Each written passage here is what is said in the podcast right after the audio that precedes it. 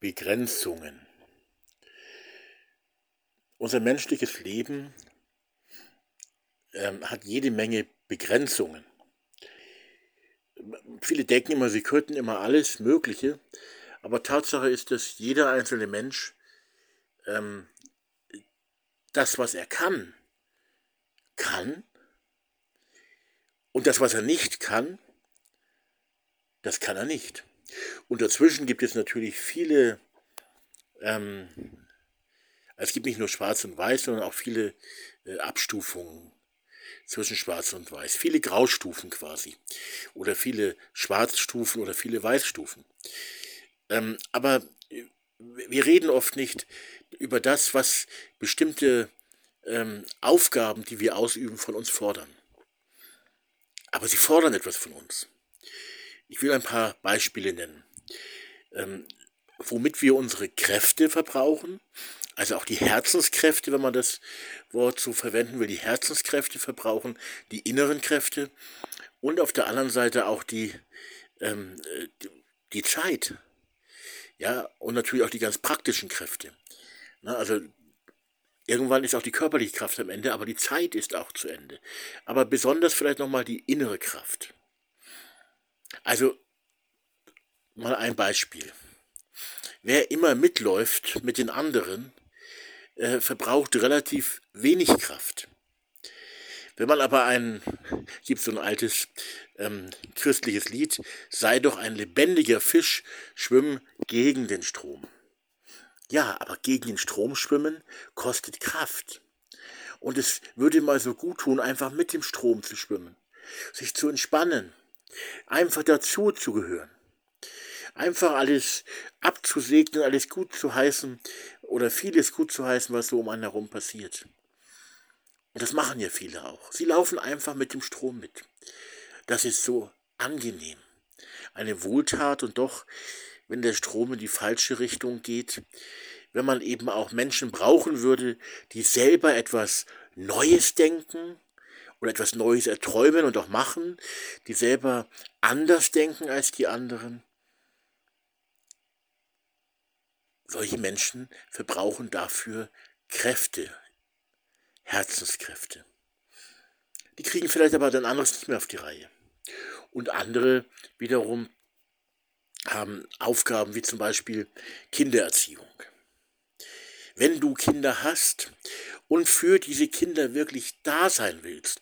Also wenn du eine besonders gute Mutter, ein besonders guter Vater, wenn du besonders gute Eltern sein willst, dann werden die Kinder dich auch fordern. Und man sagt immer so, ganz richtig auch, man muss auch Nein sagen können, aber dann sag mal Nein, wenn es deine eigenen Kinder sind.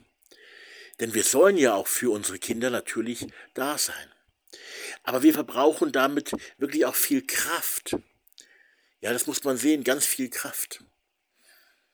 Und wir hatten in Spiegelau mal eine Schulleiterin an der Grundschule, wo unsere Kinder alle gewesen sind. Und unsere kleine Tochter ist jetzt gerade im letzten Jahr an dieser Grundschule. Und diese Schulleiterin ähm, ist jetzt nicht mehr an der Schule, die ist jetzt an einer anderen Schule, einfache Grundschullehrerin nur noch was heißt nur noch, aber sie ist halt nicht mehr Rektorin oder ja, Rektorin war sie. Ähm, die war besonders engagiert. Die wollte besonders sich einsetzen. Also plötzlich haben die Kinder an der Grundschule Schul-T-Shirts bekommen, was es bei uns in Spiegelau bei den anderen Kindern nie gegeben hat. Ein Schülerausweis äh, haben sie auch bekommen, meine ich. War auch nie ein Thema. Es stehen nur zwei Kleinigkeiten, die für etwas stehen. Die wollte was bewegen, die hat sich wirklich engagiert.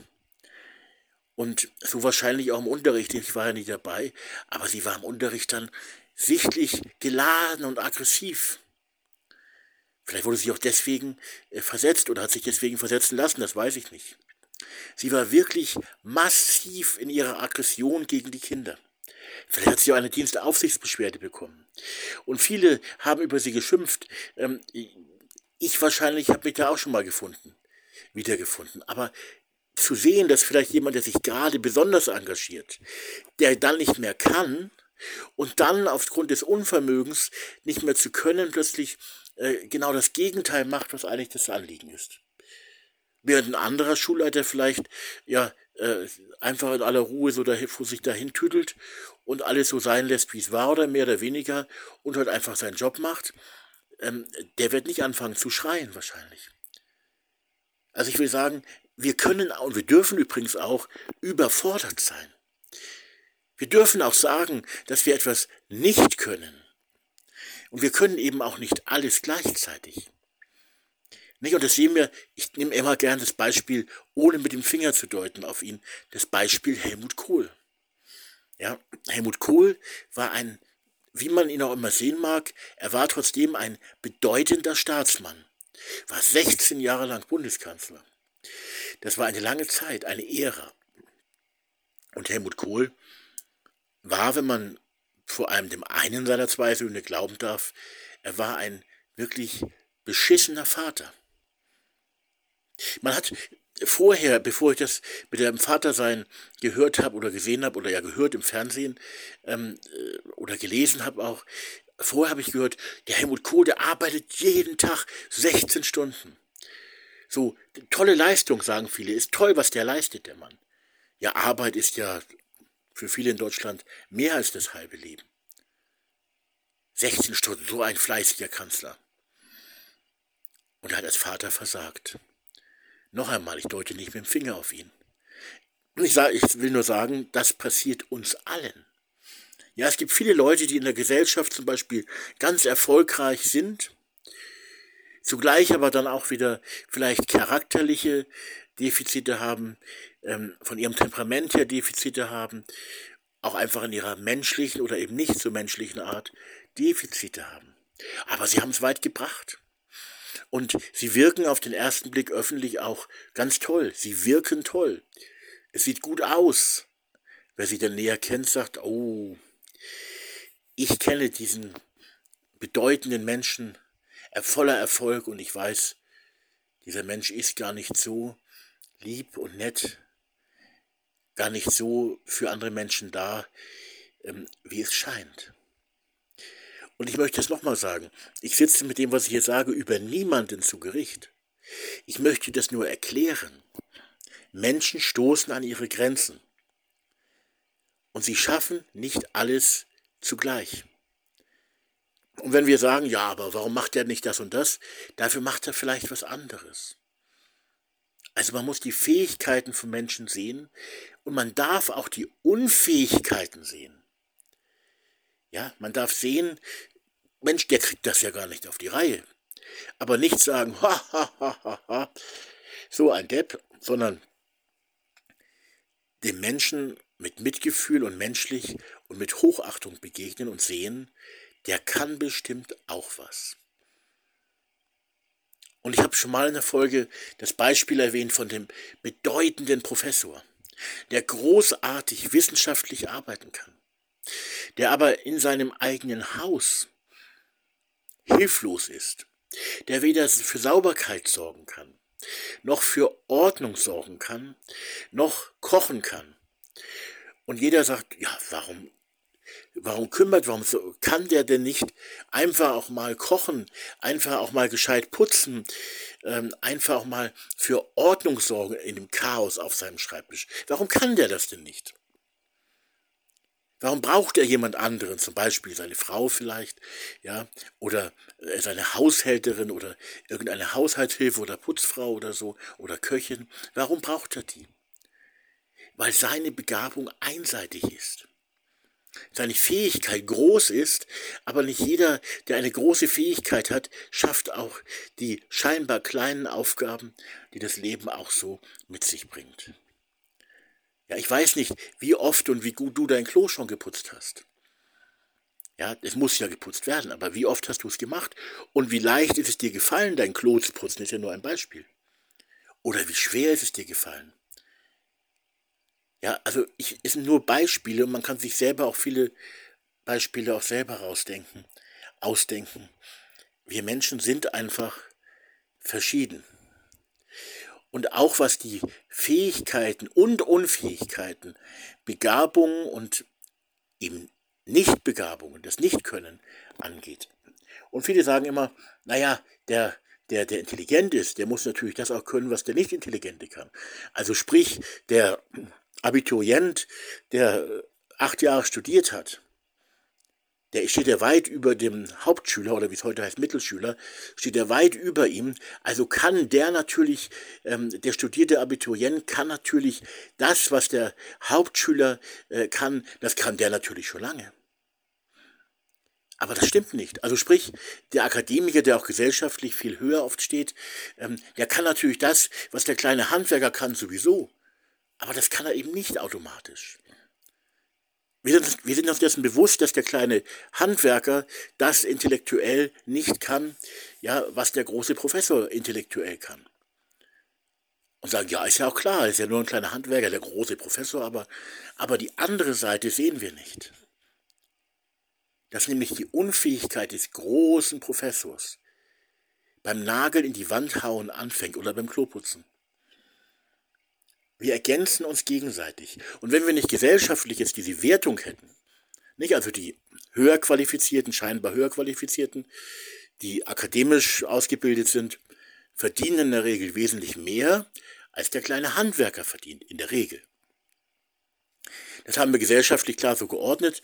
Und wenn ich Abitur habe, letztes Jahr, nee, ja, also jetzt in diesem Jahr noch, äh, wo ich es aufnehme, also 2023 haben wir das erste Mal bei unserem Großen die Abiturabschlussfeier miterlebt. War das ein Theater? Und es wurde auch deutlich, das ist die Elite. Und so denkt auch unsere Gesellschaft. So, das ist die Elite und auf der anderen Seite, naja, Hauptschulabschluss, wie es in Bayern auch, das gibt es nur extra den Quali, äh, an dieser Mittelschule, eben was früher Hauptschule war, naja, die, die freuen sich auch, dass sie es geschafft haben, aber es ist schon ganz was anderes und jeder weiß das auch. Die haben es nicht so weit gebracht in der Schule und sie werden es, meistens zumindest, auch im Leben, zumindest was das Einkommen angeht, nicht so weit bringen. Ja, auch die gesellschaftliche Wertschätzung. Es ist einfach so, der Herr Doktor, das ist einfach der, ähm, der ist wer in der Gesellschaft. Und der kleine Arbeiter, der sein Leben lang schuftet in der Fabrik, ist gesellschaftlich gesehen niemand. Und wenn wir dann auch über das Thema Arbeit nachdenken, was ist Arbeit genau? Unsere Gesellschaft sagt, man muss arbeiten, auch um einen Beitrag zur Gesellschaft zu leisten. Ja, das ist jetzt so nachdenken, auch in Richtung bedingungsloses Grundeinkommen. Aber hat der nicht, also jetzt, also man kann darüber lange diskutieren, aber hat nicht auch derjenige vielleicht einen Wert, auch für das gesellschaftliche Miteinander, einen Stellenwert, der sagt, ich möchte nicht in der Fabrik arbeiten und ich kann es auch nicht. Auch wenn ich von meiner Qualifikation her und so das schaffen müsste, aber ich schaffe es nicht. Ich kann nicht in der Fabrik arbeiten. Und die Gesellschaft sagt und die Jobcenter sagen, du musst es aber jetzt tun. Ja, und er hat gesagt, er kann es nicht. Ja, und wenn er sich entsprechende ähm, Bescheinigungen vom Arzt oder so vorlegt, muss er dann aber. Und dasselbe gilt auch für die Arbeitszeit. Wir haben ein festes Arbeitszeitschema. Das heißt, wenn du einmal eines Tages eine vernünftige Rente haben möchtest, dann musst du in der Woche 35 bis 40 Stunden mindestens arbeiten.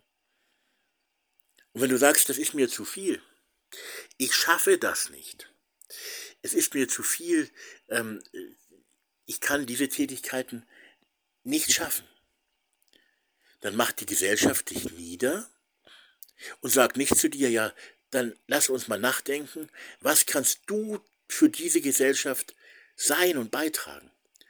Ja, also bitte nicht so wie diese typischen Hartz-IV-Familien immer dargestellt werden, daheim vom Fernseher sitzen und, und Bierchen trinken und Zigarettchen rauchen. Ja, das, was ja auch einen, einen Grund hat, das liegt ja nicht allein an diesen Menschen, es liegt ja auch in der Gesellschaft.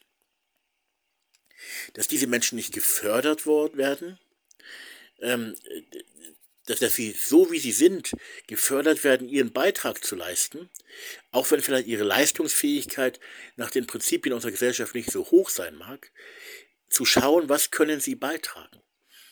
Stattdessen wird ihnen gesagt, du musst jetzt in der Woche 40 Stunden arbeiten. Und die Gesellschaft, viele in der Gesellschaft, andere, die schuften, sagen, du kannst ja nicht auf unsere Kosten leben. Was ja auch ein, ein wahrer Gedanke an sich ist. Aber vielleicht könnte dieser Mensch trotzdem jemand sein und etwas beitragen, was ganz wichtig wäre für die Gesellschaft. Vielleicht mehr Herz beitragen. Ja, ich, ich denke mir, äh, das ist für mich auch vielleicht ein Beispiel, was in die Richtung passt. Ähm, nicht jeder, der, der besonders leistungsfähig ist, ist nur wichtig. Eben bei unserem großen Sohn, äh, der eben Abitur gemacht hat, dessen Abiturklasse wurde in besonderer Weise geprägt durch einen Mitschüler von Benedikt und durch dessen Helfer und Begleitperson. Ähm, und der war, diese Begleitperson war in der Regel auch meistens mit dabei und im Unterricht. Und zwar ist in dieser Klasse ein äh, also jetzt gerade, wo ich das aufnehme, ist mein Sohn auch äh, mit diesem Kameraden und, und anderen auch zusammen. Das ist ein, ein kleines Kerlchen, wenn ich jetzt so mit Respekt sagen darf, der die Glasknochenkrankheit hat. Das heißt, der fährt in seinem Rollstuhl durch, durch die Gegend und ähm, hat also wirklich diese, diese Glasknochenkrankheit. Ist nicht lustig. Und das hat aber die Klasse geprägt. Nun ist der natürlich durch diese Krankheit, äh, muss der vieles auch nicht machen und, und wird zum Beispiel, was Sport angeht und so, auch nicht, ähm, nicht bewertet. Aber dass er, er, dieser schwache kleine Kerl, ja, der eigentlich in dieser Gesellschaft nicht wirklich bestehen kann, also er kann bestehen, weil er Förderung bekommt und so, aber er, er kann eigentlich nicht bestehen. Er könnte nicht bestehen ähm, dass der die ganze Klasse geprägt hat, weil diese ja zum Teil auch Kindsköpfe, also wenn ich an unseren großen Sohn denke, das ist natürlich mein Sohn, aber manchmal könnte ich auch sagen, naja, jetzt bist du 19, hast Abi, was ich nie geschafft habe, das Abi, äh, aber äh, das ist auch eine Leistung, aber trotzdem bist du manchmal, und ich meine das nicht, ähm, also bitte nicht falsch verstehen, manchmal bist du doch ein ganz schöner Kindskopf auch.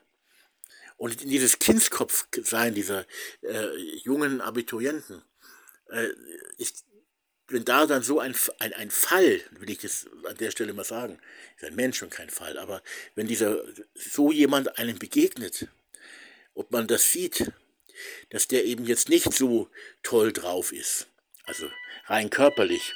Jetzt klingelt es bei mir gerade, aber ich mache trotzdem mal einfach mit dem Podcast weiter, weil ich ja immer einfach aufnehme, egal was um mich herum auch so passiert. Und manchmal passiert dann halt sowas. Ähm, also das, das prägt auch die Schwächen. Wenn du zu tun hast, äh, mit Behinderten zum Beispiel, mit geistig behinderten ähm, Menschen, ähm, das prägt dich. Wenn du lernst, ein Herz für sie zu haben und mit ihnen auf dem Weg zu sein, dann prägt dich das und holt dich auch ein Stück weit hoffentlich runter. Ja, und, und das ist was ganz Wichtiges. Und äh, kann, äh, kann uns auch erden und ähm, uns zu besseren Menschen machen. Und das gehört also alles mit dazu. Zum Leben in dieser Welt. Und das Schema, nach dem wir denken, ist, also erstens diese, ähm, wer, wer was wirklich Wertvolles für die Gesellschaft tut, die Akademiker und so meistens, dann auf seltsame Weise kommen dann in dieses Boot noch mit hinein, über, übersteigen das zum Teil ja sogar noch weit, die Sportler. Ja, wofür auch immer die so viel Geld verdienen ähm, oder bekommen, das ist, ist halt die Frage. Ja, aber es gibt Menschen, die eigentlich viel mehr leisten, wenn man vergleichen will, wenn man vergleichen will, die viel mehr leisten und viel wichtiger sind für die Gesellschaft, die aber nach den nach dem Schema, was wir ihnen vorgeben, eigentlich, äh, eigentlich nicht wirklich bedeutungsvoll sind. Und ich möchte einfach dazu anregen, dass wir mit diesen ähm, Fähigkeiten, die wir haben, und Unfähigkeiten, die wir haben, auch lernen, authentisch, also ehrlich, auch vor uns selber und vor anderen äh, umzugehen. Und auch nicht immer diesen, diese Vergleiche vorzunehmen. Äh, sondern jeden Menschen wirklich als Menschen zu sehen. Äh, und, und jeder Mensch hat einfach seine Bedeutung und soll seine Bedeutung auch finden, seinen Beitrag äh, ja eben nicht zu leisten. Vielleicht leistet er nicht viel nach den Maßstäben dieser Gesellschaft, dieser Welt, aber seinen Beitrag zu geben. Und dazu braucht er eben auch Wertschätzung. Und Wertschätzung ist für mich auch so ein Wort, wo ich sage, naja, äh, also bitte wirklich, wirkliche Wertschätzung.